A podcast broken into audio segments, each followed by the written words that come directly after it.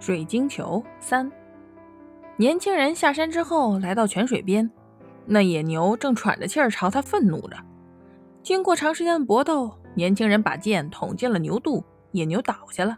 转眼间，体内分体内飞出了一只火一般的鸟，鸟刚想飞走，年轻人的大哥从云层里扑了下来，把他赶到大海边，又用嘴啄他，鸟只得无可奈何地扔下那只蛋。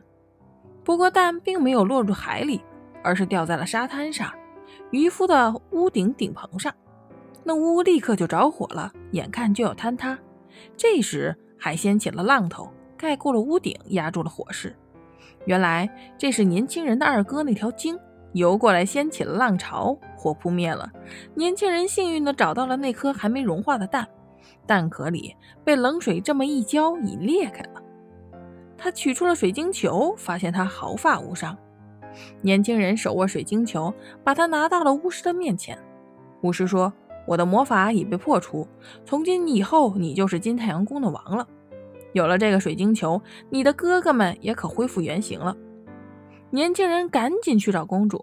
他一踏进门，发现她已站在那儿，光彩照人，美丽无比。两人就高高兴兴地交换了戒指。